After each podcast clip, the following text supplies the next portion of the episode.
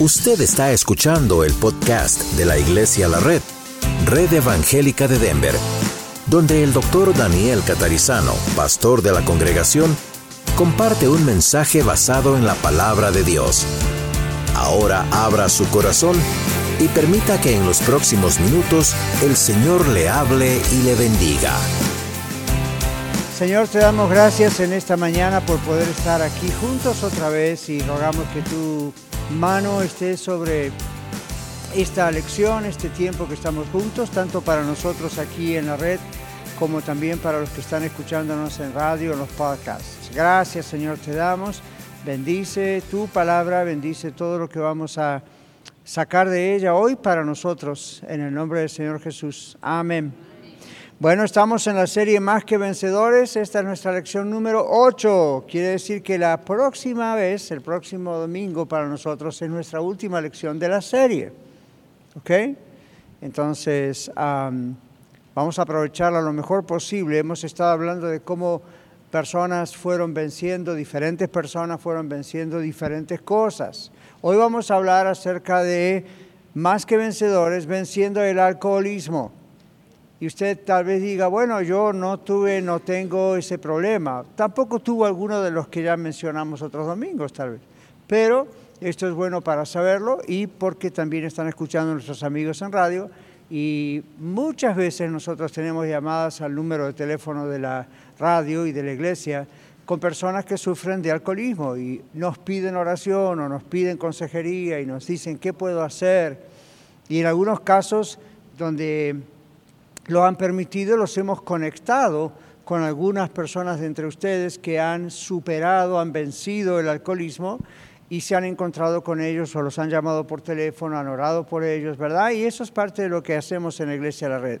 Nosotros creemos que nuestro ministerio es casi exclusivamente para nosotros y resulta que es para la ciudad porque a través de la radio estamos ayudando a mucha gente, de, inclusive a veces de otras iglesias. Siempre le decimos consulte primero con su pastor local ven y cuando tenemos ese permiso, ah, pues también ayudamos nosotros. Y otros casos son personas que nunca van a una iglesia, pero nos escuchan Así que saludos a ustedes que están escuchándonos en el radio y queremos serles útiles también.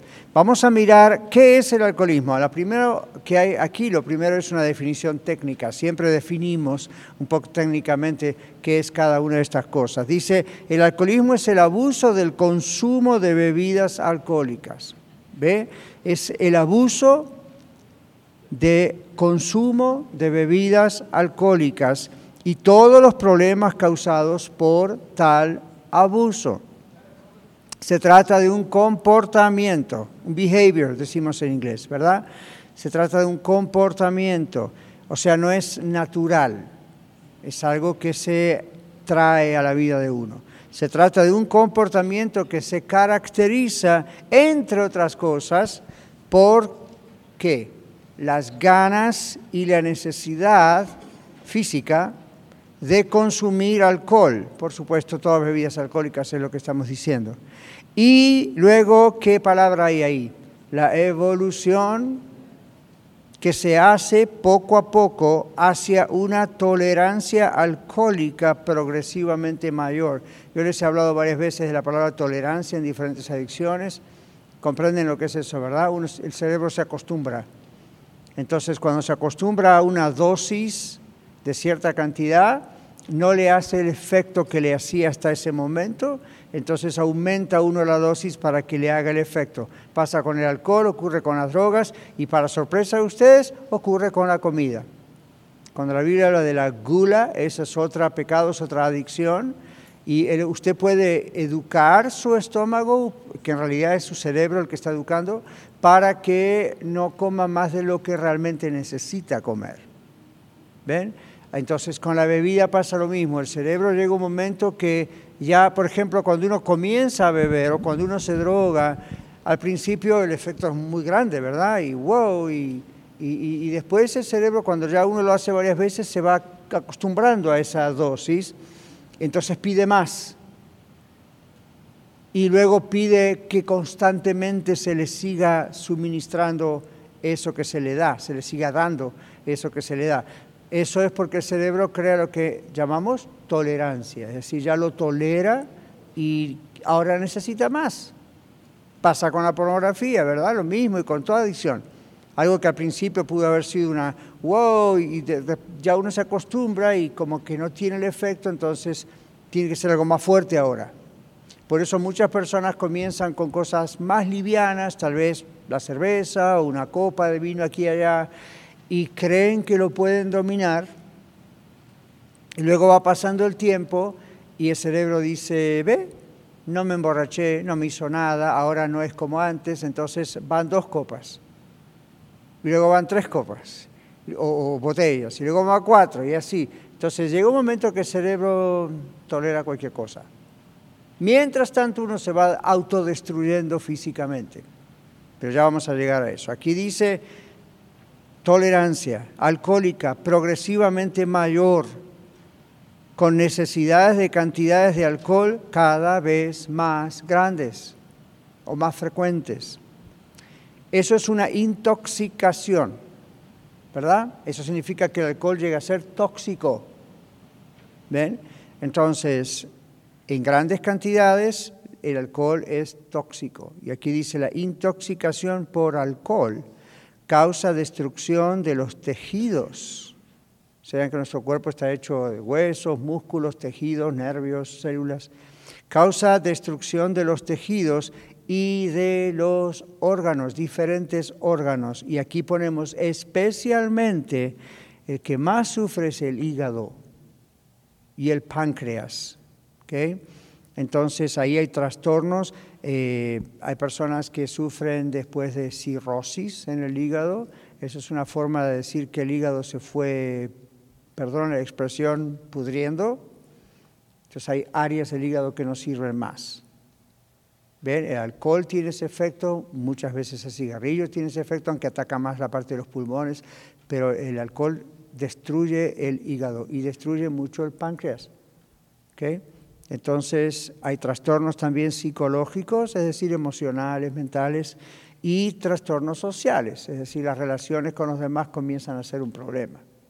Que yo en tantos años de ministrar he atendido cientos de personas y parejas, sin, exagerar, de, eh, con problemas matrimoniales, problemas con los hijos, problemas con el jefe, problemas con todo el mundo. ¿Por qué? Porque son adictos.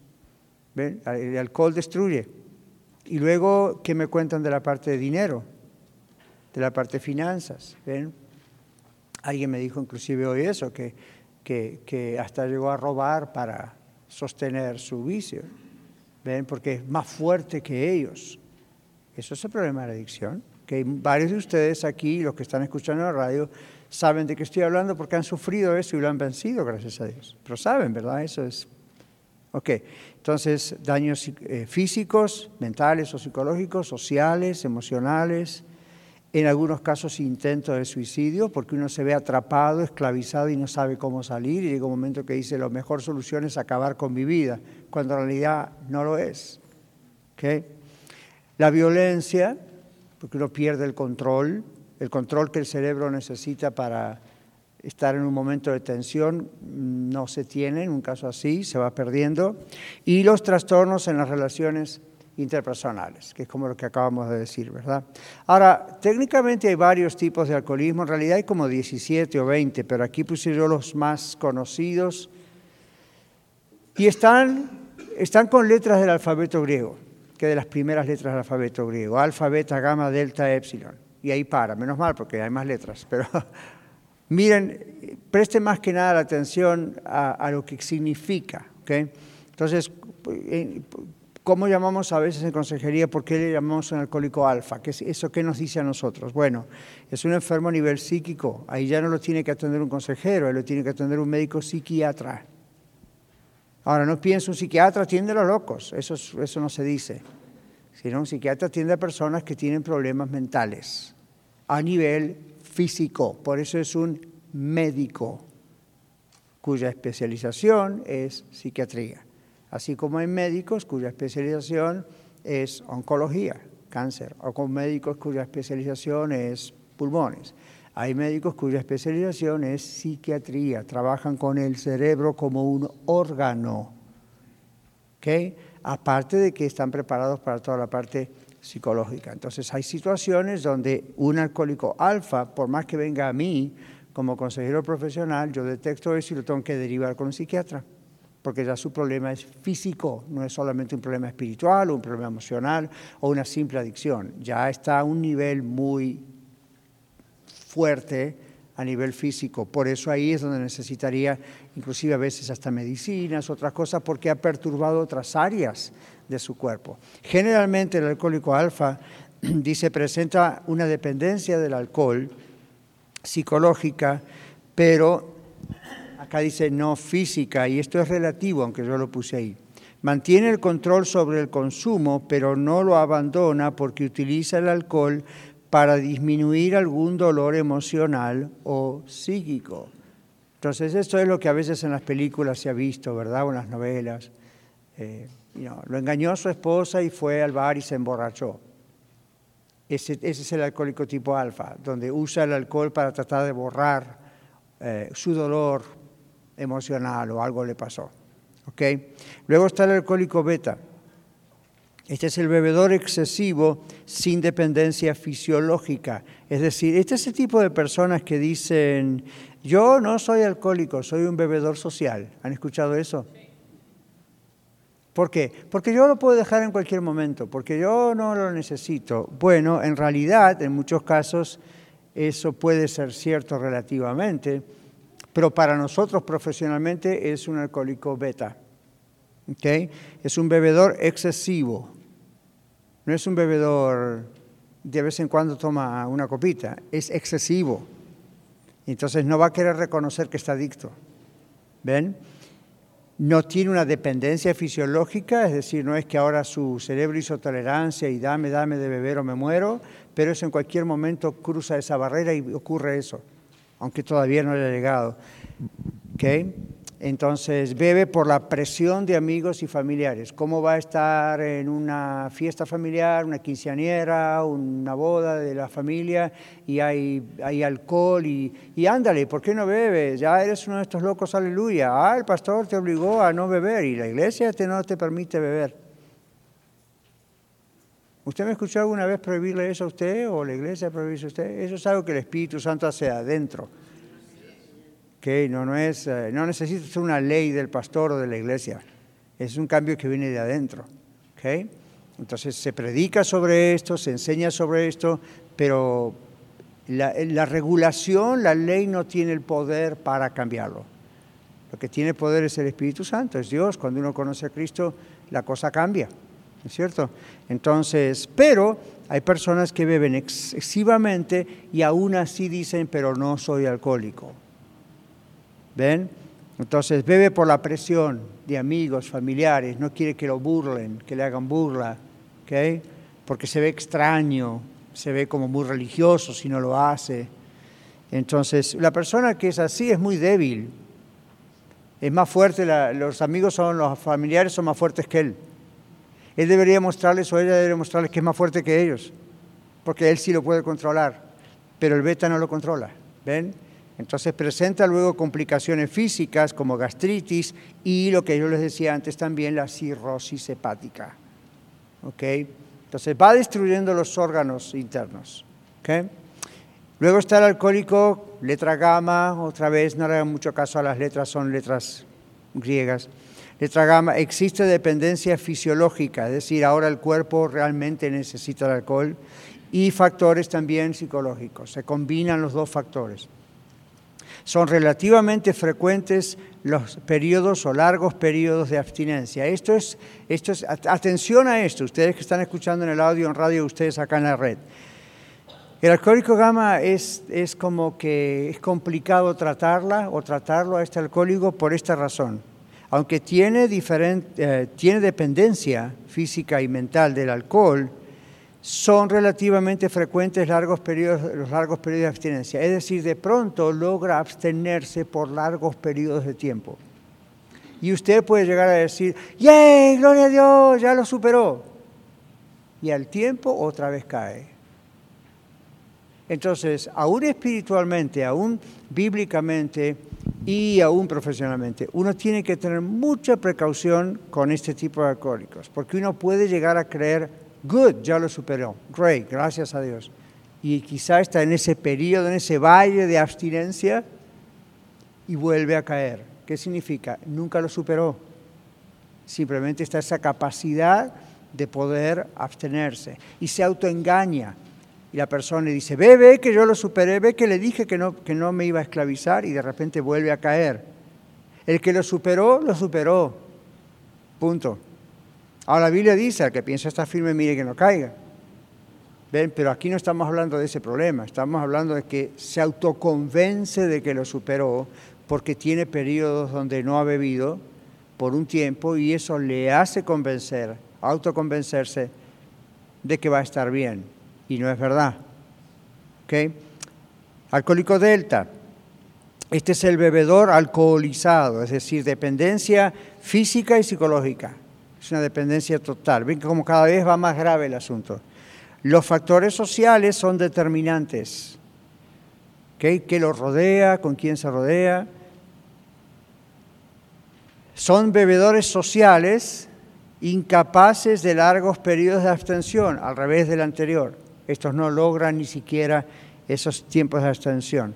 Y acá ponemos es un perfil de progresión lenta, lo cual también puede ser engañoso porque por películas, por novelas, por gente que uno conoce, piensa el alcohólico es el que está tirado en la calle y lo pisan todos y está en otra cosa porque está súper intoxicado. Entonces el alcohólico delta no se da cuenta que aunque él o ella no llegan a ese drama, de todas maneras, lentamente van a llegar, es progresión lenta.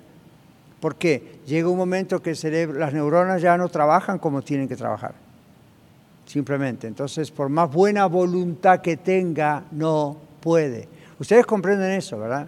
Como cristianos tenemos que comprender eso. No le podemos decir a un adicto a la pornografía, al alcohol, a las drogas, hermana, hermano, usted tiene que superarlo, tenga fe y ok, fine. Es cierto lo que le estamos diciendo, excepto que cuando la persona está ya mentalmente trastornada por este asunto, por más buena voluntad que tenga, no puede lograrlo. Y usted dice, entonces, ¿qué se necesita en ese caso? Una acción directa del Espíritu Santo.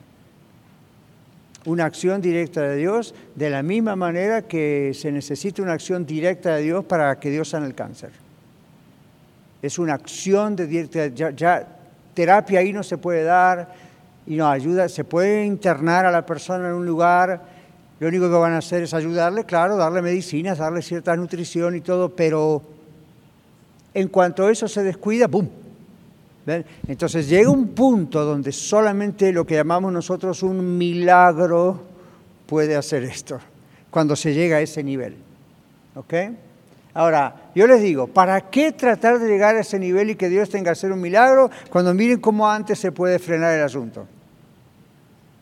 ¿Ven? Pero bueno, este es el problema eh, con el alcoholismo. Ahora, el último, y luego vamos a escuchar un breve testimonio, Epsilon es otra vez una de las letras del alfabeto griego, también se llama dipsomanía.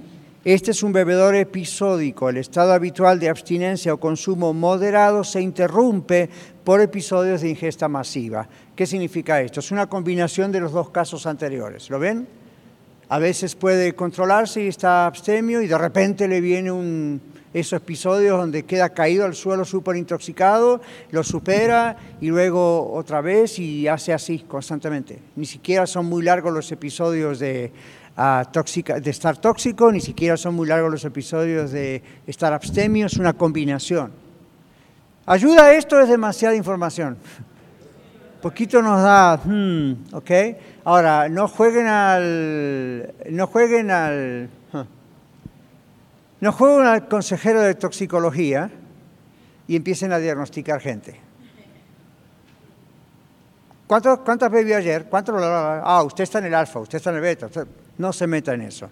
Eso es una cosa diagnóstica que se lleva años para aprender. Simplemente para que esté la información usted sepa que aun cuando estamos trabajando como creyentes y orando por ellos, ok, hmm, me imagino que de acuerdo a esta información debe andar en este nivel, debe estar. Entonces eso nos da más posibilidades de ayudar porque uno les puede explicar un poquito más. Mire, todavía está tiempo. esto es lo que sigue después si usted no frena aquí. ¿Cómo le puedo ayudar? ¿Ven? Ese tipo de cosas. Ahora, nosotros tenemos aquí un hermano y varios hermanos, para los que están escuchándonos en radio, que, y hermanas que han superado el alcoholismo. Entonces es complicado escoger, bueno, cuál sería la persona para el testimonio. Entonces, como no va a ser el único día que hablemos de esto, me imagino que algún día vamos a volver con esto. Ah, yo pedí a Oscar, a Oscar que pase, por favor. Okay. Oscar Pulido es el que hace lo mismo que estoy haciendo yo aquí, luego a las cuatro y media de la tarde en el norte. Él enseña la misma lección pero viene aquí para escuchar la lección y escuchar el testimonio y luego va al norte y la persona, como varios de ustedes que han estado aquí al frente, van también al norte, ese domingo hacen el sacrificio, si se quiere llamar así, y también dan testimonio allá a los hermanos del norte, en la clase de la escuela de vida. Así que yo le dije hoy a Oscar, se va a tener que entrevistar a usted mismo hoy. Se va a tener que hacer preguntas y respuestas. Pero, pero ah, yo conozco el testimonio de, Oscar y estaba repasándolo y él tiene un poderoso testimonio de cómo el Señor lo sacó de este problema. Entonces, quizás mirando esto, a lo mejor dijo, sí, yo anduve caminando por estos escalones. Pero Oscar, gracias, gracias por estar con nosotros. Oscar, ¿cuándo comenzó usted a beber? ¿Recuerda? A beber alcohol, ¿se entiende? Hola, buenos días. Ah, comenzó cuando era muy joven, tal vez un niño, 14, 15 años. Un adolescente. Ajá. ¿Y cómo comenzó? ¿Hubo presión social o qué pasó? ¿Curiosidad? Fue que se divorciaron mis padres. A, un poquito más cerca. Se divorciaron mis padres cuando yo tenía 15 años y quedamos no como desamparados, pero sí quedamos sin tanto la supervisión de, de papá y mamá y los amigos que, con los que convivía en ese tiempo pues eran más grandes que yo. Ya.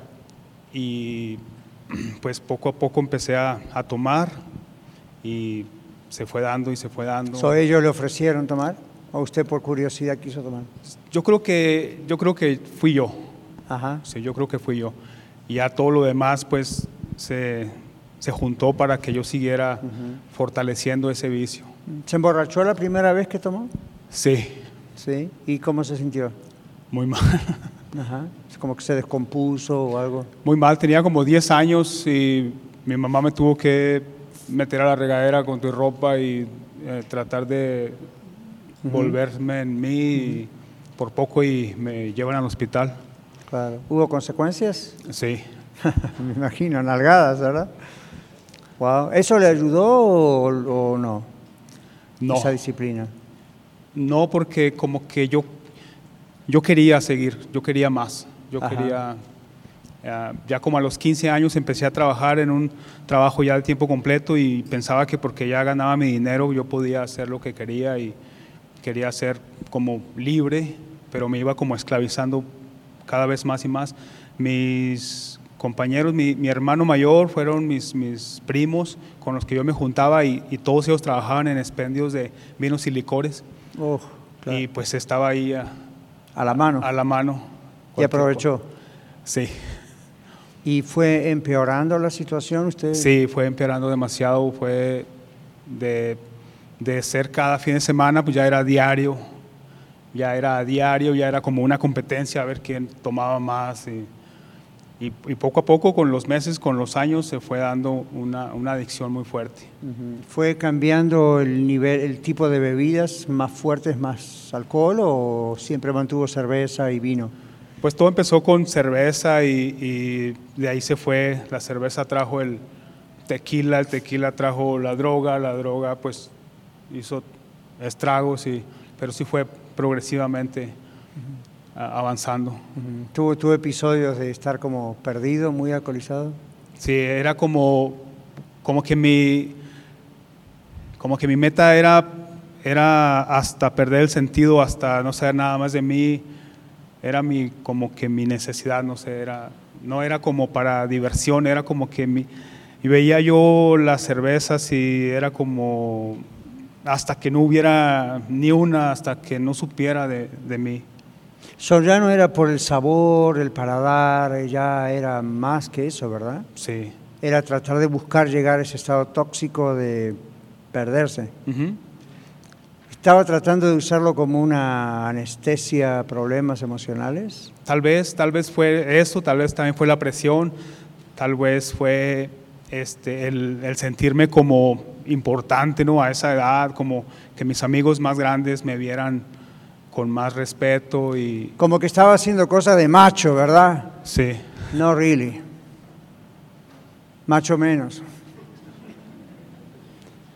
Pero eso, ven en la cultura nuestra, bueno, no solo en nuestra cultura, vamos a ser justos, Oscar, porque pasa con los anglosajones, los rusos, los ucranianos, los, los japoneses, es alcohol, alcohol es alcohol, ser humano es ser humano. Pero vieron que en nuestra cultura, dígame si estoy equivocado, ¿verdad que hay mucho de eso? Es un muchachito y para que sea hombre tiene que acostarse con alguna mujer y tiene que emborracharse. ¿Verdad que es cierto? Son las- como que son las primeras cosas, si no, no es hombre. Ya no es la presión de amigos que dicen, hey, estuviste aquí. Es a veces yo he escuchado hasta padres que llevan a sus varoncitos a un lugar o emborráchate para que aprendas a hacerte macho. A mí se dan cuenta lo satánico que es eso. Es satánico. Están destruyendo la vida de sus hijos, están metiéndolos justamente en la boca del lobo. Por eso le preguntaba a Oscar, ¿cómo, ¿cómo empezó la cosa? Porque a veces es simple curiosidad, otras veces es tratar de anestesiar dolor emocional. Y ahí voy un poco, Oscar, porque usted dijo recién a todos nosotros que sus padres se divorciaron. ¿Cuando usted tenía cuántos? 15 años. 15 años. Eso es un impacto demasiado fuerte para cualquier persona, cualquier criatura. Pero en la adolescencia, que es justo la época de esa transición, y luego dijo antes que ya antes de la adolescencia se había emborrachado. Sí. So, cuando ya vamos a saltar ya fue más grande, ¿no es cierto? Ya, ya, ya era una persona. ¿Cu- ¿Cuándo, ¿Hasta cuántos años, le pregunto, duró el alcoholismo? Pues como a los 35, Ok. Como a los 35 años, Sí. ahí frenó. Cuéntenos cómo lo venció. Bueno, pues desde, desde niño mi madre me llevó a una iglesia cristiana y, y siempre me gusta compartir esto porque ese es el testimonio, ¿no? Dios lo hizo, Dios lo hizo. Desde niño fui expuesto a la palabra de Dios y me enseñaron versos de la Biblia y lecciones de la Biblia. Y la palabra de Dios siempre estuvo allí y siempre fue más fuerte que mi vicio, pero yo siempre escogía mi vicio, porque siempre por más borracho, por más loco que estaba, siempre estaba ahí. Salmo 23, me acuerdo, nunca me dejó. Este, y por muchas, muchas ocasiones yo sentía esto no está bien, esto no está bien, y, y ahora sé que, que era Dios el que me decía, Ajá, es que tú eres de este lado, tú eres mío. ajá. Y yo siempre escogía eso y yo le decía, ok, Señor, pero, pero en la noche voy a, voy a emborracharme. Y yo sabía que lo iba a hacer.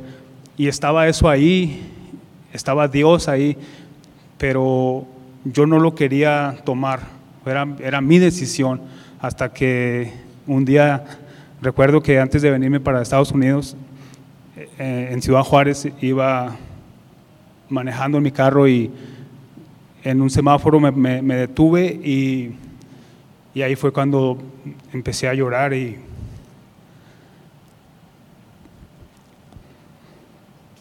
Vino todo otra vez a su mente.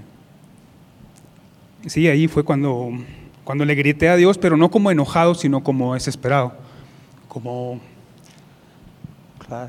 como diciendo, ya no quiero hacer esto, pero sé que lo voy a hacer en la noche, o sea, como, como no, lo, no quiero hacer esto, Señor, pero, pero sí quiero, o sea, era como las dos y ya no eran, ya, ya tenía yo que doblar mis manos y, y dejar a Dios que hiciera algo y, y así fue.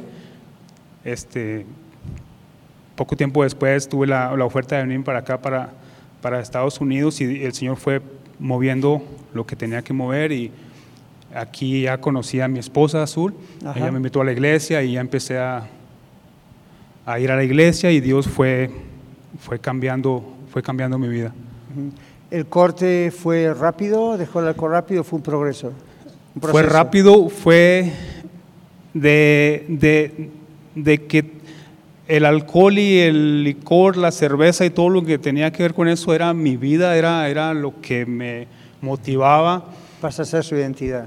Sí, era, era mi, supuestamente mi diversión, era lo que me llenaba, era lo que yo quería hacer. Pasó de, de, de un día para otro a, a ya no estar ahí.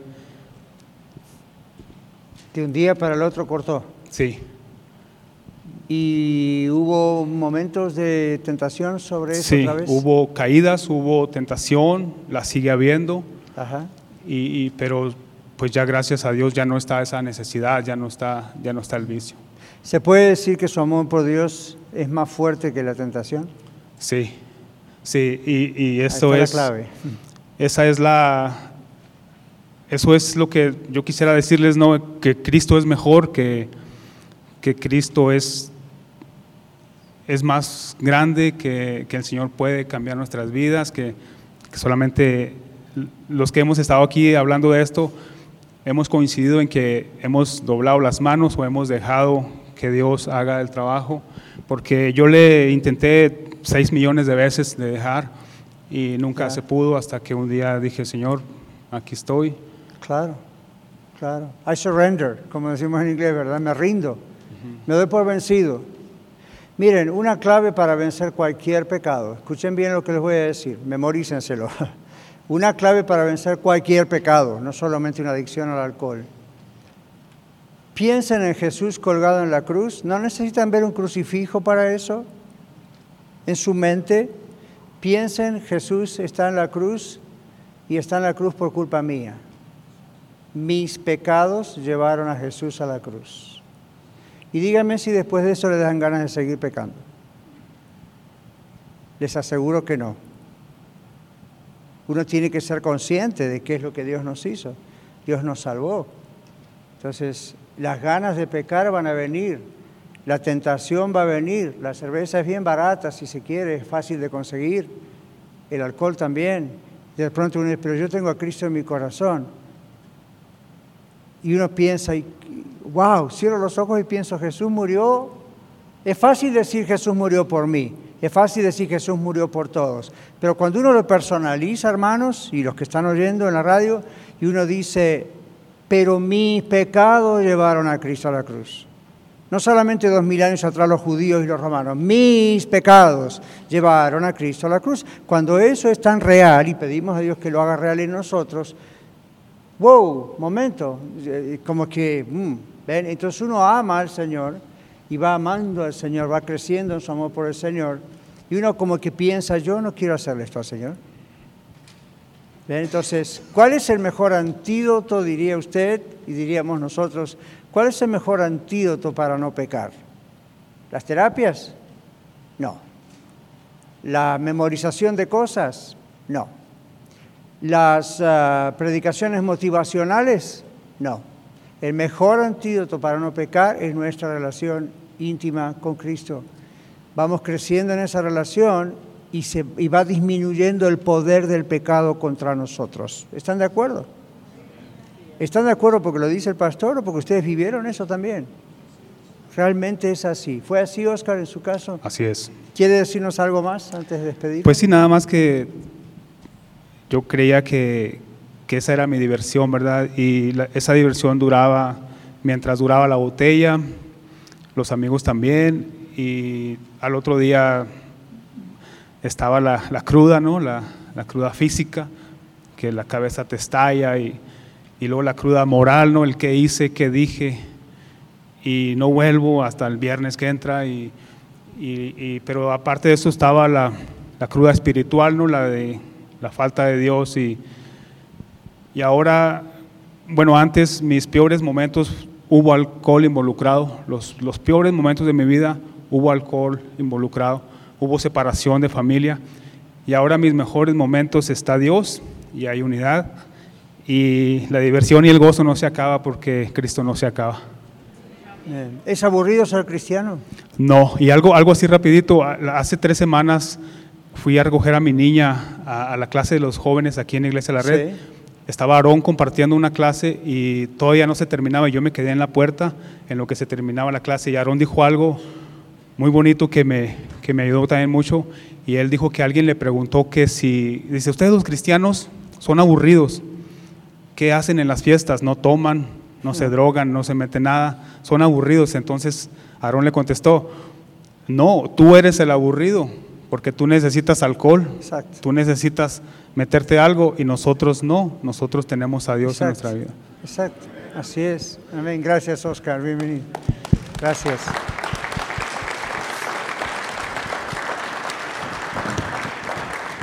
O sea que en el concepto del mundo uno para ser feliz o para entretenerse tiene que atontarse. Eso es lo que hace el cerebro, nos pone tontos. ¿Se dieron cuenta que el alcohol se usa para violar personas, para que no estén súper conscientes? ¿Se dieron cuenta que el alcohol se usa para mentir a gente, inventar cosas, o sea, abusar de alguien, aún emocionalmente? ¿Y por qué se lo emborracha primero? En la Biblia hay varios casos donde se cuenta, especialmente en el Antiguo Testamento, de personas que emborracharon a alguien para aprovecharse de ellos.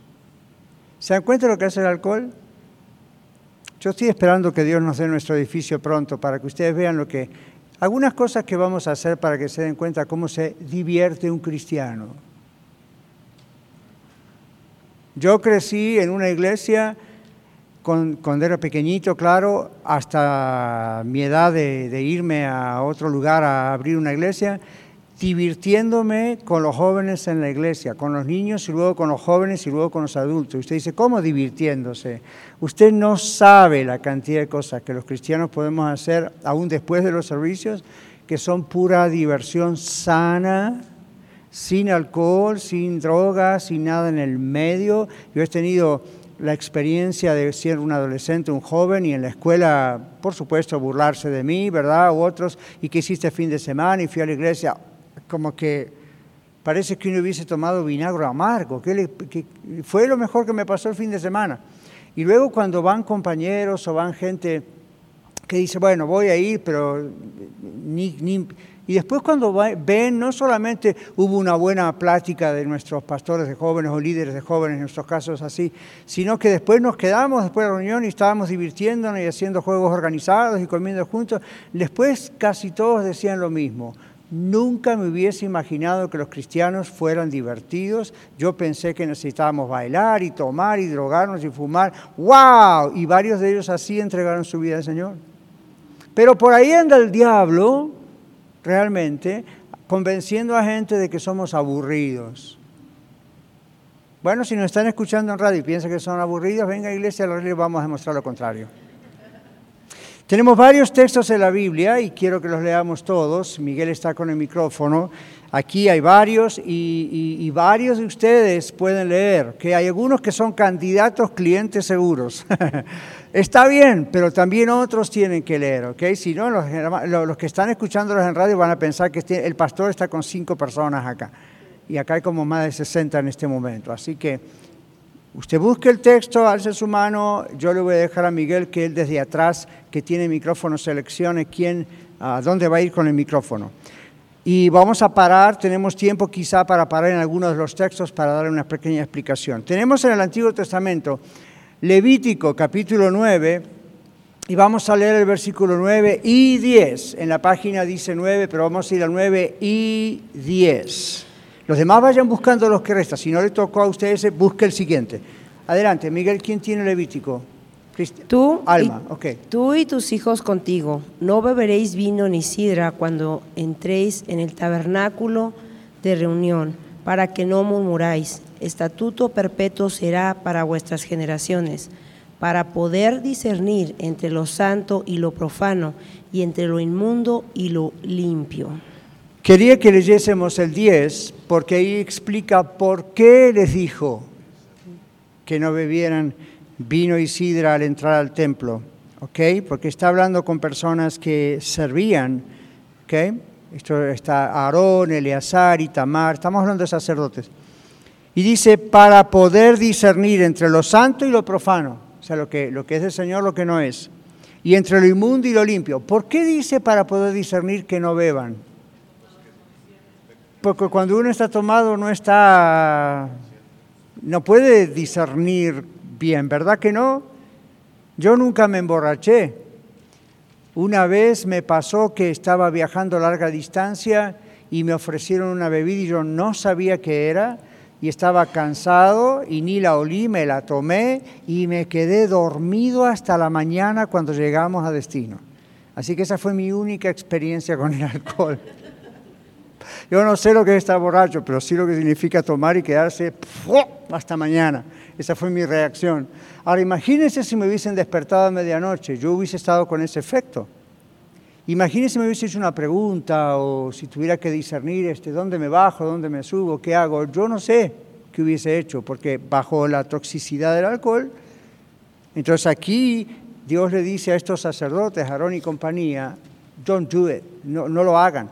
Cuando van al tabernáculo, no lo hagan. Ustedes están ahí para discernir y ayudar a la gente. De entre lo bueno, lo malo, lo que es santo, lo que es profano, no lo hagan. Entonces siempre hay un propósito. Digo esto para que ustedes o los que están oyéndonos en radio no piensen, oh, Dios es aburrido, es caprichoso. No, simplemente Dios sabe lo que hace. Ok, siguiente texto es Números capítulo 6, versículo 3. Dice, se ostendrá de vino y de sidra, no beberá vinagre de vino, ni vinagre de sidra, ni beberá ningún licor de uvas, ni tampoco beberá uvas frescas ni secas. Gracias. Ahora usted mira eso y dice, ah, ni uvas puedo comer. Mirando el contexto, se trata de un voto nazareo. No nazareno, eso de la ciudad de Nazaret, es otra cosa. Voto nazareo. ¿Usted recuerda un personaje en la Biblia que ha hecho un voto nazareo? Aún antes de nacer, Samson. Entonces, entonces en ese voto nazareo que se hacía de consagración para el servicio de Dios, una cosa muy especial y específica, no se podía beber. Entonces, en ese contexto es donde está ese texto. ¿okay? All right, Deuteronomio 29, 6, ahí atrás. No habéis comido pan, ni bebisteis vino ni sidra, para que supierais que yo soy Jehová vuestro Dios. All right, ese es el texto, gracias aún, que está hablando acerca del éxodo. Y les recuerdo, cuando yo los saqué de la esclavitud de la tierra de Egipto, ¿qué fue lo que comieron durante tantos años? Maná parecido al cornflakes, dicen algunos, ¿verdad? Como un cereal. Eso fue todo lo que podían comer en el medio desierto. Sin embargo, era tan nutritivo que fue maravilloso sostenerlos así. No le faltó ninguna vitamina, ni nada, ni mineral. Dios tenía ahí puesto todo. Pero Dios le dice acá, no bebieron ni vino, ni sidra, ni pan, ni siquiera comieron pan. Pero lo incluye también lo de la bebida. La idea es decir, no lo necesitan a pesar de que es algo que en esos tiempos se usaba, como otro texto dice, para alegrar el corazón. ¿Ven? Pero aquí está el, el asunto de las advertencias. Seguimos con jueces, capítulo 13, versículos 4, 7 y saltamos al 14. Ahora pues, no bebas vino ni sidra, ni, perdón, ni comas cosa inmunda el 7, y me dijo, he aquí que tú eh, concebirás y darás a luz un hijo, por tanto ahora no bebas vino ni sidra ni comas cosa inmunda, porque este niño será nazareo a Dios desde su nacimiento hasta el día de su muerte. Y el 14, no, no tomarás nada que proceda de la vid, no beberás vino ni sidra, y no comerás cosa inmunda, y guardarás eh, todo lo que te mandé. Esta es la orden a quién. Recién mencionamos a un personaje que tenía un voto nazareo. A la mamá de Sansón.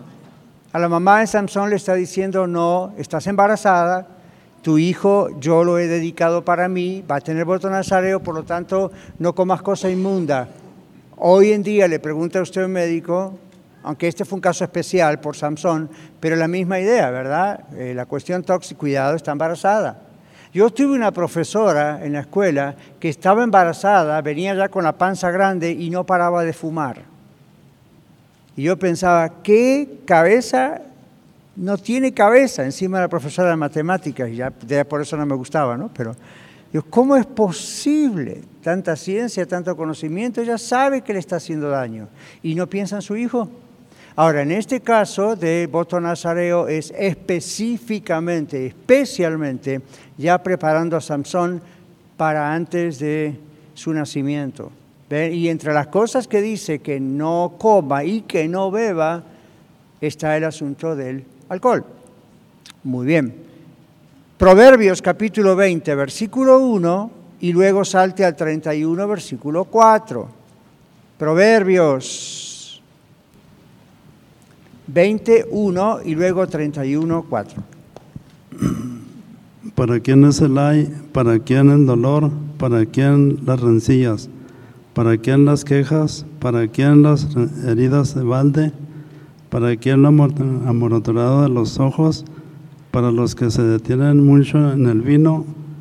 ¿Para los que van buscando la mistura?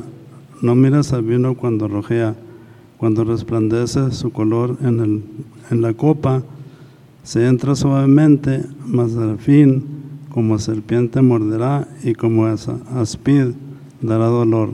Tus ojos mirarán cosas extrañas y tu corazón hablará perversidades. Mm. Serás como el que yace en medio del mar. Hasta ahí, hasta ahí. Gracias. Pero vamos a anclar un poquito en ese texto. No mires al vino cuando rojea, se entra suavemente. ¿Verdad que es atractivo el color? Para mí es atractivo, es un color, el color de la uva, el color. Pero la idea es no lo considere en su cabeza. No, no le eche cabeza porque va a caer. ¿okay? No mires al vino cuando rojea, se entra suavemente, pero su fin es camino de muerte. Entonces no está diciendo mirarlo nomás es pecado, está diciendo cuidado, la puerta de entrada los va a llevar atrás. ¿Ok? Ok, se nos va a ir el tiempo, vamos a seguir adelante. Isaías 5, verso 11. Los demás, ayúdenos. Isaías 5, 11 y luego salte al verso 22. Acá hay diferentes textos. Hay uno, dos, tres, cuatro, cinco textos en Isaías. Cristina va a leer solamente el primero, ¿ok? Isaías capítulo 5, versículo 11 y luego 22. Por favor. Hay de los que se levantan de mañana para seguir la, la embriaguez, que se están hasta la noche hasta que el vino los enciende. ok, el verso 22.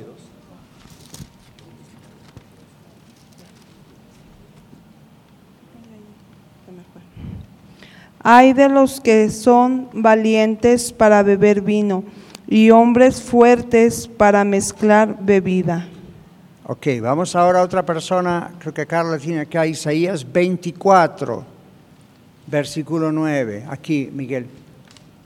Está levantando ya la mano. Isaías 24, 9. Otro busque 28, 7, ¿ok? Mientras tanto. 24, 9. No beberán vino con, con cantar. La sidra les será amarga a los que la bebieren. Ok, 28, 7 de Isaías.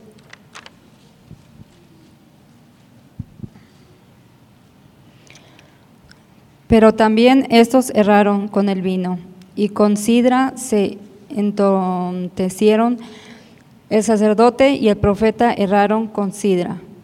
Fueron transformados por el vino, se aturdieron con la sidra, erraron en la visión, tropezaron en el juicio. Gracias. ¿Ven por qué justamente antes le dice a Aarón y a sus hijos no beban cuando van al templo? ¿Okay? Porque esto no les va a ayudar a discernir. 29.9, atrás, Cristian. Deteneos y esperad, cegaos y sed ciegos, se embriagan pero no con vino, se tambalean pero no con licor. Y ahí está diciendo, obviamente no la adicción al alcohol, sino que también hay otras cosas, ¿ok? Aún en el pecado en sí, que pueden causar ese efecto. Isaías 56, 12, ¿quién había levantado la mano? Isaías 56, 12. Están ahí en Isaías, nomás busquen 56, 12. Leti. Venid, dicen, tomemos vino, embriaguémonos de sidra, y será el día de mañana como este, o mucho más excelente. Ese es el engaño, ¿verdad? Oscar estaba hablando justamente de eso. Efesios 5:18. Uh, esto tienen que conocerlo de memoria. No os embriaguéis con vino, en lo cual hay disoluciones, confusión, etc. Antes bien, sed llenos del Espíritu Santo. Es como decir, embriáguense del Espíritu Santo. Pero a cuidado. Mm.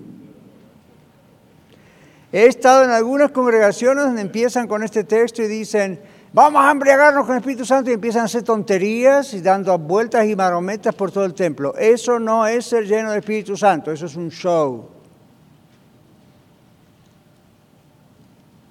Dios es un Dios de orden, el Espíritu Santo es un Espíritu de orden, no va a estar avergonzando a alguien haciendo semejante cosa.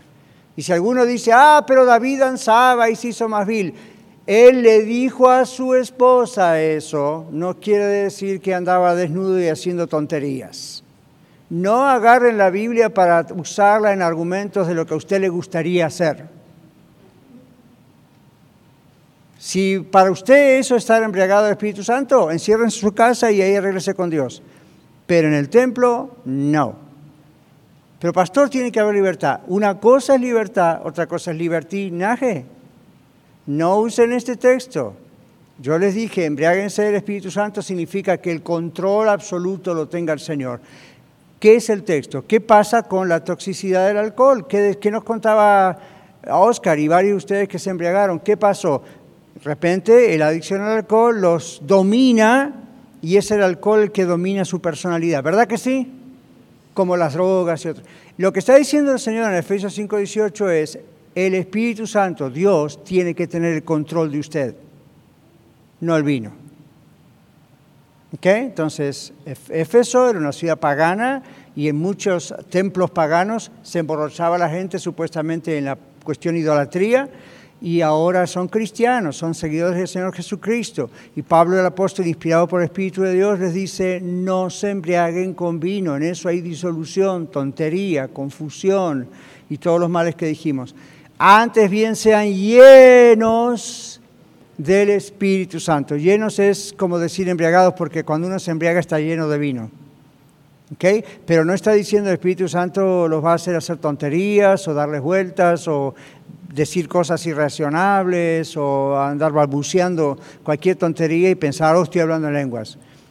Cuidado, yo creo en el don de lenguas, pero observe lo que dice la Biblia acerca del don de lenguas no lo que le dijeron que dice la Biblia. ¿Okay? Ese es otro tema, acabo de abrir una lata de gusanos, la voy a cerrar por hoy, pero un día vamos a hablar acerca de eso, porque no crean que pastor Catarizano no cree, cree, pero de acuerdo a lo que dice la Biblia. ¿Okay? Muy bien, seguimos. Proverbios 22, 29, Miguel, ¿dónde está o quién está? A ah, Miguel se fue al audio del templo, ok. José, ok. A ver acá adelante algunos de ustedes que no han tocado nada. Aquí estamos con Mario. Proverbios 23, 29 a 35. Un poquito rápido, por favor. ¿Para quién será el ay? ¿Para quién el dolor? ¿Para quién las rencillas? ¿Para quién las quejas? ¿Para quién las heridas en balde? ¿Para quién lo amorotado de los ojos? Para los que se detienen mucho en el vino, para los que van buscando la mistura. No mires al vino cuando rojea, cuando resplandece su color en la copa se entra suavemente, mas el fin como serpiente morderá, y como áspid dará dolor. Tus ojos mirarán cosas extrañas, y tu corazón hablará perversidades. Serás como el que yace en medio del mar, o como el que está en la punta de un mastelero. Y dirás, me hirieron, mas no me dolió, me azotaron, mas no lo sentí. Cuando despertare, aún lo volveré a buscar. Esa es una buena descripción de lo que pasa cuando uno está ebrio, ¿verdad? Lo golpean, le dicen, y uno como que, Oscar, algo así habrá pasado, yo no sé. Cuando nosotros levantamos, mire, cuando mi mamá está acá, cuando nosotros como familia éramos solteros y abrimos aquella iglesia que yo les digo, año 1973 por ahí, nosotros levantamos a borrachos literalmente de la zanja. ¿Saben qué es una zanja, no? Un ditch, un hoyo, donde corre el agua podrida. Me acuerdo de uno, Vladimiro, y el hombre, que era? Que era ucraniano, yo no sé, no, qué era. Algo así. Y, ahí estaba, si no lo sacamos de ahí, se muere ahogado. Justo casi enfrente de nuestro templo. El vino hace esas cosas y él ya tomaba lo que llamamos bebidas blancas, ¿no? O sea, el vino para él era como el agua para mí. era, era ya de esas últimas bebidas que son mucho más fuertes que el tequila.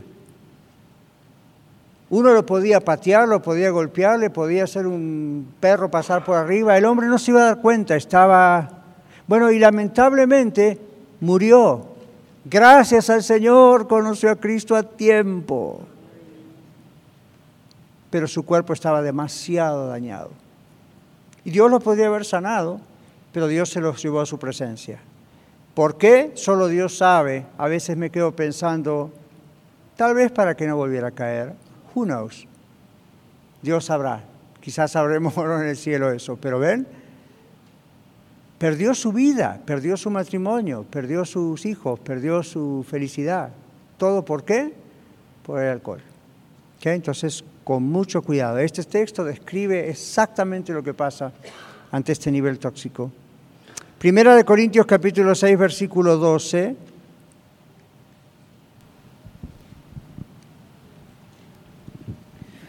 Todas las cosas me son lícitas, mas no todas me convienen. Todas las cosas me son lícitas, mas ya no dejaré dominar de ninguna. Gracias. Este es el apóstol Pablo, inspirado por el Espíritu Santo, escribiendo a la iglesia en la ciudad de Corinto. ¿Cómo resolvían estos problemas? Porque recuerdan, Efesios, Corintios, Gálatas, eh, son iglesias, eran iglesias no judías, eran iglesias donde el 99% eran gente gentil y ellos estaban acostumbrados al alcohol, porque hasta en sus templos idolátricos hacían esto. ¿Qué dice Pablo? Ahora que tenemos a Cristo en nuestro corazón, todo me es lícito. ¿Qué significa eso? En realidad podemos hacerlo, pero no todo me conviene. Y luego dice la palabra clave, yo no me dejaré dominar por ninguna cosa. Entonces no es solamente no me voy a dejar dominar por el alcohol, no me voy a dejar dominar por la comida, no me voy a dejar dominar por el chisme, no me voy a dejar dominar por la pornografía, ni la voy a tocar porque me va a atrapar. ¿Ven? No me voy a dejar dominar por nada. En este caso ataca el tema del alcohol también, pero no me voy a dejar dominar. El asunto es que, recuerdan, no mires al vino cuando rojea, uno no sabe, uno piensa que es fuerte como para dominar ciertas cosas. Ya que piensa estar firme, mire que no caiga. Entonces, es preferible. Hay personas que me han dicho, yo he decidido ser abstemio. ¿Qué es eso? No tomo y se acabó, nunca. Y algunos otros le dicen, bueno, eso es exagerado. Pero yo lo felicito, ¿por qué? Porque si sabe, sabe que uno no sabe hasta dónde va a poder dominarse y eso lo va a dominar, entonces mejor la regla es decir, ni lo toco. Ahora, no juzgue al que lo toca, porque aquí Dios es el que tiene que tomar esa decisión, pero aquí dice, no me voy a dejar dominar por nada. Entonces, como para no dejarme dominar por nada, mejor es no tocar ciertas cosas que tienen un poder dominador demasiado fuerte, más de lo que uno piensa. ¿Ok? Ok, tenemos un par de minutos. Primera Corintios 8, 9 al 13. Ahí atrás, ¿ok?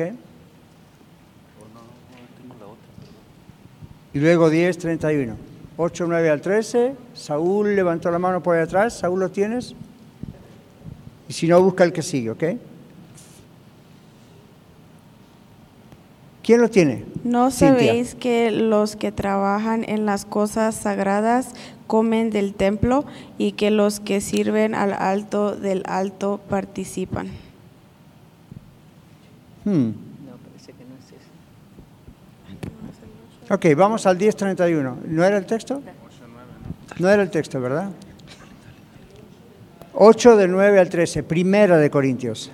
Dice, pero mirar que esta libertad vuestra no venga a ser tropezado, ah, tropezadero para los débiles, porque si alguno te ve a ti que tienes conocimiento sentado a la mesa en un lugar de ídolos, la conciencia de aquel que es débil no será estimulada a comer de los sacrificios a los ídolos. Y por el conocimiento tuyo se perderá el hermano débil por quien Cristo murió. De esa manera, pues, pecando contra los hermanos e hiriendo su débil conciencia, contra Cristo pecáis. Por lo cual, si la comida le es, le es a mi hermano ocasión de caer, no comer carne jamás, pero no poder pero no poner tropiezo a mi hermano. Entonces ahí, gracias Saúl, el asunto era los sacrificados a los ídolos. Otra vez, una cultura pagana y se sacrificaba a los ídolos cierta carne. Se hacía un barbecue, un asado y una carne para un ídolo y se la comía. Entonces, ah, luego, ahora los gentiles que habían, nacido, eh, habían hecho siempre eso, ahora son cristianos y dicen, no, no debemos comer carne sacrificada a los ídolos. Pablo en el contexto dice, si va a la carnicería y compre carne y dice, esto fue sacrificado a los ídolos, pero está para comer, Pablo dice, el ídolo no es nada. A usted y a mí no nos va a hacer nada como cristianos, aun cuando eso fue sacrificado a los ídolos. Pero no lo haga porque hay hermanos más débiles en la fe. Quizás son nuevos cristianos o viejos cristianos que todavía son muy legalistas, yo no sé y para ellos puede ser un tropiezo en su relación con Dios. Si lo ven a usted o a mí, o saben que usted o yo comemos esa carne, dice Pablo. Entonces, aunque usted tiene libertad, a veces está atado a todo mes lícito, aunque no hay problema delante de Dios y usted en que usted participe de eso, de la carne, es carne, pero alguien que es más débil en la fe puede tropezar en su fe porque lo relaciona con el ídolo. Entonces, por amor a ese hermano, usted tampoco lo haga. ¿Got it? Por eso no vamos a poder seguir más adelante porque se nos acabó el tiempo. En Europa, yo les dije esto, en Europa es muy común beber alcohol. Y el índice de alcoholismo es mucho menor que en los Estados Unidos y en Latinoamérica. Y uno vaya, yo fui muchas veces a diferentes países a predicar el Evangelio y vi gente llena del Espíritu Santo, ninguna duda, y sin embargo en la comida tienen un pequeño vasito de vino y se lo toman mientras comen y nunca más toman otra cosa. No se emborrachan. Entonces uno dice, wow, un cristiano no debe beber. Well, aquí está diciendo no se emborrache. Mi consejo para usted, si usted fue alcohólico o alcohólica, Huya del vino como si viera al mismo diablo venir. Escápele, corra para otro lado, no piense que es fuerte. Dos, si nunca ha sido alcohólico, no intente serlo. No pruebe a ver si usted es más fuerte que el otro. ¿Ok? Y usted dice, bueno, pero usted acaba de decir que los hermanos en Europa no estamos en Europa. Y aun si estuviéramos allá, no todo el mundo lo hace. Así que no trate de buscar algún aliado del otro lado del planeta Tierra para entonces justificar lo que usted quiere hacer. Usted se conoce, cree que se conoce. Entonces es mejor tenerlo lejos. Pero mi último consejo, no sea legalista. Cada uno delante del Señor tiene que resolver qué va a hacer con esto. Yo he resuelto no tocarlo porque conozco los peligros aunque nunca me emborraché. Pero he tratado con tanta gente alcoholizada en mi vida que digo, ¿para qué quiero ir por ese lado? O quién sabe si no agarraría por ese lado. Yo no soy tan fuerte, yo no sé. Entonces mejor lejos. ¿Ok? Pero esto es como la carne sacrificada a los ídolos. Usted piense, ¿por qué no lo hago? Porque puede ser un estorbo para usted puede ser un estorbo para otros. Usted dice, pastor, ¿usted por qué no toma alcohol? No tendría problema aunque podría tener problema, entonces para no tener problema, mejor me evito el problema. Y aparte no tengo problema con usted. ¿Ve? Entonces siempre lo que la Biblia dice es el amor por Dios y por los demás es más fuerte, debe ser más fuerte que lo que me da la gana hacer. Bueno, aprendimos algo, ¿verdad? Gracias, Oscar, por ese valiente testimonio y oramos que cuando estén en la Renorte también Señor lo use para ellos. Que estamos despedidos. Que el Señor los bendiga. Muchas gracias por escuchar el mensaje de hoy. Si tiene alguna pregunta en cuanto a su relación personal con el Señor Jesucristo o está buscando unirse a la familia de la Iglesia La Red, por favor no duden en contactarse con nosotros.